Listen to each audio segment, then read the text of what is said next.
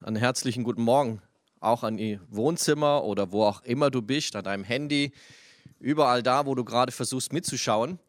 Ähm, du bist herzlich willkommen, auch Teil dieser Gemeinde zu sein, Teil von Treffpunkt Leben zu sein, indem du mitschaust, indem du teilnimmst an dem, was auch Gott auf der ganzen Welt tut.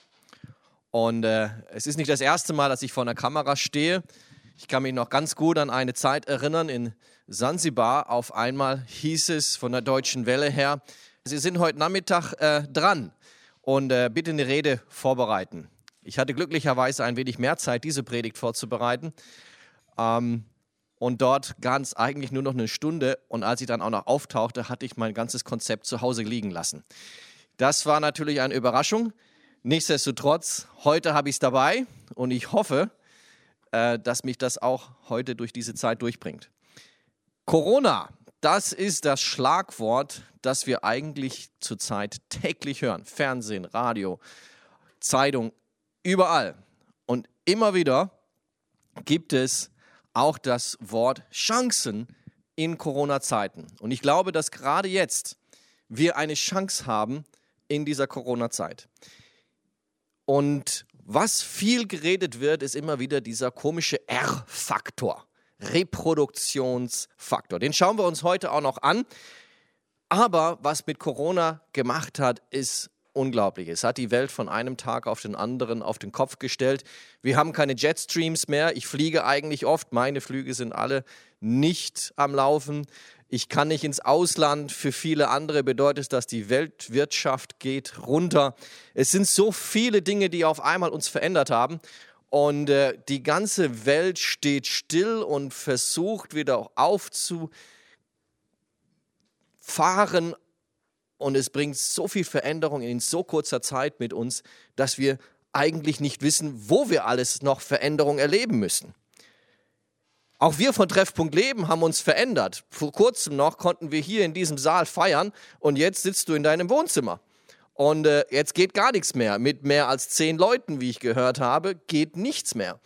Und so hat das auch innerhalb kürzester Zeit unser Gemeindeleben, unser Leben mit Jesus Christus komplett verändert. Viele von uns sehen sich danach, wieder miteinander mit zu loben, zu preisen, wieder zusammen zu sein mit so vielen anderen Menschen. Und es geht nicht. Und wir sind zu Hause gefangen, mehr oder weniger in unserem Haus. Allein erst die Kinder, die Schulen, die Universitäten, die Arbeitsplätze. Homeoffice wurde auf einmal möglich. Über Jahre hinweg hat die Wirtschaft geredet, mehr Homeoffice, mehr Nachhaltigkeit. Und jetzt auf einmal ging es dann doch über Nacht. Und so hat die Herausforderung Corona eine Veränderung gebracht, die innerhalb kürzester Zeit vollzogen wurde. Und äh, da glaube ich, dass da auch eine Chance liegt. In der Wirtschaft spricht man, es ist die größte Chance, die Wirtschaft umzustellen auf Öko, auf Nachhaltigkeit, auf Grün. Und äh, bitte Regierung, gebt das Geld in die richtige Richtung, nicht in die Diesel, sondern mehr in die Elektromobilität und alles wird versucht, darauf zu trimmen, diese Chance, die man hat, mehr oder weniger mit Corona, in eine Richtung zu lenken, die vorher unmöglich schien, die man dachte, das wird noch Jahrzehnte dauern, versucht man jetzt in kürzester Zeit mit den richtigen Mitteln so zu verändern, dass es Nachhaltigkeit wird. Aber wir haben als Mensch ein Problem mit Veränderung. Wir mögen das eigentlich nicht, denn wir Menschen sind eigentlich sehr, ja, lieben die Gewohnheit, lieben das Stetige, lieben das Verwurzelte, lieben das, ja, zu wissen, was kommt eigentlich morgen. Lieben es zu wissen, was mit unserem Leben ist. Wir lieben Sicherheit, wir lieben Versicherungen, gerade wir Deutschen. Ich glaube, wir sind die höchstversicherten Personen der Welt, wenn man das so vergleicht. Wir sind gewohnheitsliebend. Aber, das erste Zitat der Folie, zufriedene Menschen wünschen keine Veränderung. Und wir Deutschen waren zufrieden in dem, wo wir waren. Das Interessante ist, denn diese Menschen, die mögen das nicht, weil sie ihre Zukunft gefährden. Also sie gefährden ihre Zufriedenheit durch die Veränderung. Zufriedene Menschen wünschen keine Veränderung, denn sie gefährden dadurch ihre Zufriedenheit. Aber das ist da, genau da, wo wir Menschen eigentlich ansetzen müssen, denn ohne Veränderung kein Fortschritt. Ohne Fortschritt keine Zukunft. John F. Kennedy, der berühmte Präsident von Amerika, sagte einmal, Veränderung ist das Gesetz des Lebens. Diejenigen, die nur auf die Vergangenheit oder die Gegenwart blicken, werden die Zukunft verpassen. Und gerade jetzt in der Corona-Zeit, wie sehr sehen wir uns an das Gewohnte von vorher und schauen nur auf die jetzige Zeit und weniger in das, was die Zukunft heißt. Aber was bedeutet das für dich? Was bedeutet das für mich? Was bedeutet das für uns Christen, genau das zu tun? In Jakobus 1 lesen wir, meine Brüder und Schwestern, erachtet es für lauter Freude, wenn ihr in Schwierigkeiten, Anfechtungen fallt. Und wisst, dass euer Glaube, wenn er bewährt ist, Geduld bewirkt. Die Geduld aber soll zu einem vollkommenen Werk führen, damit ihr vollkommen und Unversehrtheit und keinen Mangel habt. Und genau das erleben wir gerade. Druck, wir erleben Herausforderungen, wir erleben Anfechtungen, wir erleben etwas, was wir bisher noch nicht erlebt haben. Harte Zeiten. Und jetzt sollen wir uns darüber freuen. Die Bibel sagt, wir wollen uns darüber freuen, dass genau das gerade passiert. Ja, und auch ich hatte Angst. Die erste Woche, als auf einmal die ganzen Flieger auf dem Boden waren, wusste ich, jetzt ist mein Nebeneinkünfte auf Null. Jetzt heißt es, ich weiß nicht, wie, das, wie der Rest dieses Jahres ausgehen wird. Finanziell aber auch meine Familie. Wann kann ich sie wieder sehen? Was ist mit meinem Opa, der im Sterben liegt? Darf ich denn überhaupt auf der Beerdigung sein? All das hatte mich ja so gefangen genommen, dass ich Bauchkrämpfe hatte und ich wusste nicht, wohin mit meiner Angst. Und ich schrie zu Gott und ich bin spazieren gegangen und ich habe das Gott gegeben und ich habe gemerkt, dass Not beten lehrt. Und zwar mit einer Intensität, die ich schon lange nicht mehr erlebt habe weil sie aus Angst auch geboren war. Und diese Angst haben viele von uns durchgelebt. Diese Angst, das weiß ich, viele von uns haben Angst, wie es weitergeht, haben Angst davor, wie das denn aussehen wird. Und nichtsdestotrotz hat Gott gerade in dieser Zeit zu mir gesprochen. Und ich meine, dass Gott diese Sätze gesagt hat. Deutschland wird verschont werden. Es wird Deutschland kaum treffen. Ich halte meine Hand über euch. Ihr habt anderen geholfen, und deswegen segne ich euer Land. Ihr werdet von allen Ländern am wenigsten hart getroffen. Das hat mich so beruhigt. Und jetzt nach so vielen Monaten merken wir, es ist genau das, was eingetroffen ist. Deutschland ist von allen Ländern wirklich das, was am wenigsten hart getroffen ist. Und Gott hat seine segnende Hand über uns. Aber das bedeutet nicht, dass wir uns jetzt zurücklehnen dürfen sondern gerade jetzt haben wir die Chance, etwas zu verändern. Und gerade jetzt zeigt es sich, aus was für einem Holz wir Christen geschnitzt sind. Wie stark ist unser Glaube in Jesus Christus verwurzelt und nicht in unserer Sicherheit, in dem, was wir können, in dem, was wir vollbringen können, gerade wir Deutschen. Jetzt heißt es, Veränderung zu tun. In der zweiten, nach dem Zweiten Weltkrieg, als alles am Boden war, haben viele Deutsche ihr Herzen Jesus gegeben. Auch mein Opa, der vorletzte Woche verstorben ist. Und wo ich weiß, dass er im Himmel auf uns wartet. Er hat sein Leben in der größten Not, die damals Deutschland erlebt hat, Jesus Christus gegeben. Und dieser Segen ist auf uns als Familie rübergegangen. Und als im Syrien der Krieg ausbrach, haben wir erlebt, wie nie zuvor Syrer zum Glauben zu Jesus Christus kamen. Wir erleben in Lesbos, wir erleben auf vielen Teilen der Welt, wo die Not so groß ist, dass Menschen sich neu orientieren, dass Menschen versuchen, ihr Herz ja zu suchen nach Hoffnung, nach Frieden, nach Zuversicht, nach Ruhe im Herzen. Und die kann niemand anders geben als Jesus Christus. Im Iran, in der Zeit, in dieser Zeit, die wirklich auch durch schwierige Zeiten gehen, erleben wir die größte Erweckung. Viele Menschen dort kommen zum Glauben und folgen jetzt Jesus nach. Und vielen von denen, die auch in unsere TL gehen, haben dort Jesus Christus kennengelernt. Unter der Not, unter Aufgeben ihres Wohlstands, unter Aufgeben ihrer Sicherheiten, unter Aufgeben ihrer Familie teilweise, haben sie diese Entscheidung getroffen, Jesus als Mittelpunkt ihres Lebens zu machen. Jesus sagte einmal einem jungen Mann, der zu ihm kam und ihm nachfolgen wollte, verkauf alles, was du hast und gebe es den Armen und dann komm und folge mir nach. Jesus hat nichts gegen Reichtum. Jesus hat nichts gegen Zuversicht. Jesus hat nichts gegen Versicherung. Aber Jesus hat was dagegen, wenn wir die Prioritäten falsch setzen. Wo ist unsere Priorität in unserem Leben? Gerade in dieser Zeit, wo wir durchgeschüttelt werden. Wir sind Meister darin, wir Deutschen zu meckern. Ich habe in keinem anderen Land erlebt, wo ich unterwegs war, so viel Meckern auf so einem hohen Niveau wie in Deutschland erlebt. Sorry, dass ich das mal sagen muss. Aber es ist wirklich so. Wir meckern auf einem extrem hohen Niveau. Und jetzt, wo gerade Corona-Zeiten los ist und wir eigentlich relativ verschont sind, wenn ich in die Länder gucke, wo viele meiner Freunde sind, dann weine ich darüber, was die gerade durchmachen müssen, was sie gerade in ihrem Leben erleben. Und Paulus ging es auch immer wieder schlecht. Paulus hatte auch solche Zeiten gehabt.